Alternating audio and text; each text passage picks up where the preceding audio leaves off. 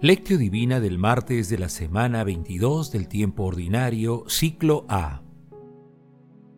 ¿Por qué yo, el Señor, amo la justicia, detesto lo que se arrebata injustamente? Isaías capítulo 61, versículo 8. Oración inicial. Santo Espíritu de Dios, amor del Padre y del Hijo, ilumínanos con tus dones para que podamos comprender los tesoros la sabiduría que Jesús nos quiere revelar en este día. Otórganos la gracia para meditar los misterios de la palabra y revélanos sus más íntimos secretos. Madre Santísima, intercede ante la Santísima Trinidad por nuestra petición. Ave María Purísima, sin pecado concebida. Lectura. Lectura del Santo Evangelio según San Lucas, capítulo 4, versículo del 31 al 37. En aquel tiempo Jesús bajó a Cafarnaún, ciudad de Galilea, y los sábados enseñaba a la gente. Ellos se quedaban asombrados de su enseñanza, porque hablaba con autoridad. Había en la sinagoga un hombre que tenía un demonio impuro, y se puso a gritar con fuerza. ¿Qué quieres de nosotros, Jesús Nazareno? Has venido a destruirnos. Sé quién eres, el santo de Dios. Jesús le increpó, Cállate y sal de este hombre. El demonio salió de él, arrojándolo al suelo sin hacerle ningún daño. Todos quedaron asombrados y comentaban entre sí, ¿qué tiene su palabra? Da órdenes con autoridad y poder a los espíritus impuros y salen y su fama se extendió por todos los lugares de la región. Palabra del Señor. Gloria a ti, Señor Jesús.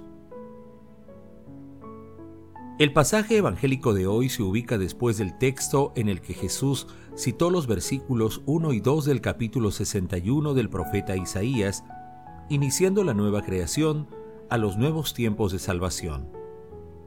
En el texto de hoy, después de la visita a Nazaret, Jesús emprende su actividad para hacer realidad el anuncio que había hecho en la sinagoga. Asume su condición de profeta y pastor itinerante y se dirige a Cafarnaún. Las enseñanzas y exorcismos dan testimonio de la autoridad divina que acompaña a las palabras de nuestro Señor Jesucristo. La lectura da cuenta de la admiración de la gente por la forma en la que Jesús enseña y de un enfrentamiento verbal entre Jesús y un espíritu impuro, en el que se cumple lo que el profeta Isaías señaló. El Espíritu del Señor está sobre mí, porque Él me ha ungido. Me ha enviado a anunciar el Evangelio a los pobres, para anunciar a los cautivos la libertad y a los ciegos la vista, para dar libertad a los oprimidos y para proclamar el año de gracia del Señor.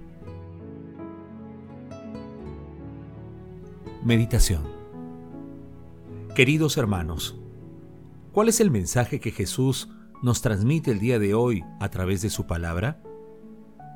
Nuestro Señor Jesucristo devuelve a las personas la libertad y la dignidad de hijos de Dios y lo hace con el poder de su palabra y la acción del Espíritu Santo.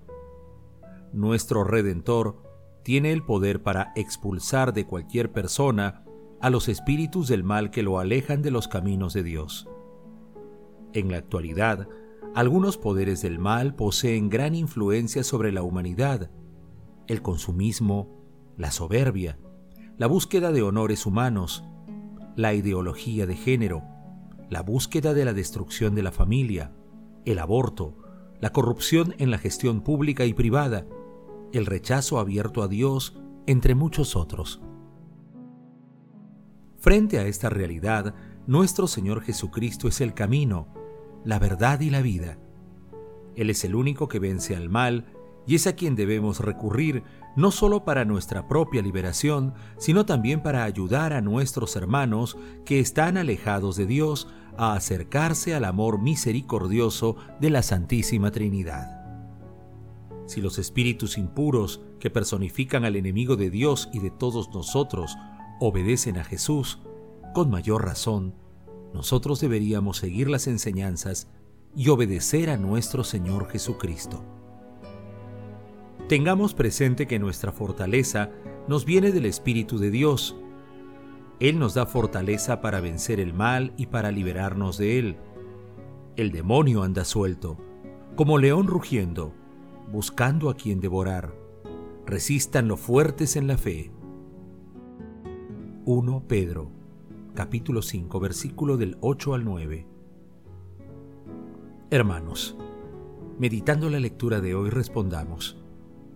¿Dejamos confiadamente que nuestro Señor Jesucristo nos libere de nuestras ataduras? ¿Cuál es la fuente de mi palabra?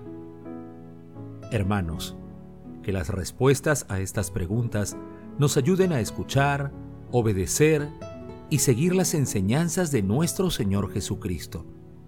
Asimismo, a comprender que la palabra tiene autoridad cuando nace de la verdad, la coherencia y el amor.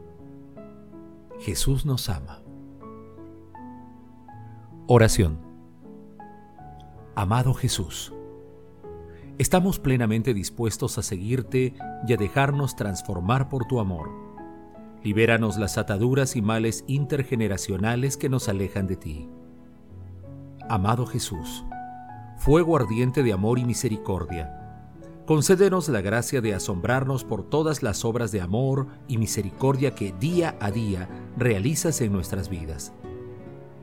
Amado Jesús, por tu infinita misericordia, libera a las benditas almas del purgatorio y concédeles la dicha de sentarse contigo en el banquete celestial.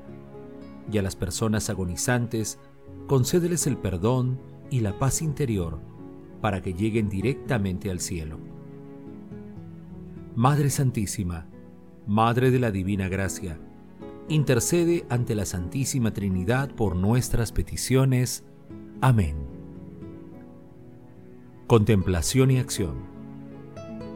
Hermanos, contemplemos a nuestro Señor Jesucristo con una oración de Antonio Danos. Un espíritu malo reconoce que tú eres, Señor, el Mesías de Dios, el liberador de oprimidos, vencedor de todo enemigo que tortura personas, que genera miedo y angustia. Tú, Señor, que posees el Espíritu sin medida, consuela, libera y perdona al triste, al oprimido que es incapaz de librarse de cualquier mal espíritu. Rompe, Señor, toda atadura que nos impida crecer en el amor, en justicia, en libertad para librar al prisionero de sus males al que odia y maldice. Tú que eres el Santo de Dios, libéranos de todo mal espíritu que nos oprime el corazón, y no nos deja amar sin ataduras a las personas que más lo necesitan. Rompe, Señor, todas las ataduras intergeneracionales que nos atan al pecado. Dios bendito, Santa Hermosura, alabado seas por toda la eternidad, amado Señor. Queridos hermanos, pidamos continuamente a nuestro Señor Jesucristo la gracia de confiar plenamente en Él y que la Eucaristía y la meditación continua de la palabra sea también una fuente de liberación de nuestras ataduras. Glorifiquemos a la Santísima Trinidad con nuestras vidas. Oración final. Gracias Señor Jesús por tu palabra de vida eterna que el Espíritu Santo nos ilumine para que tu palabra penetre a lo más profundo de nuestras almas y se convierta en acción. Dios glorioso, escucha nuestra oración. Bendito seas por los siglos de los siglos. Madre Santísima, intercede ante la Santísima Trinidad por nuestra petición. Amén.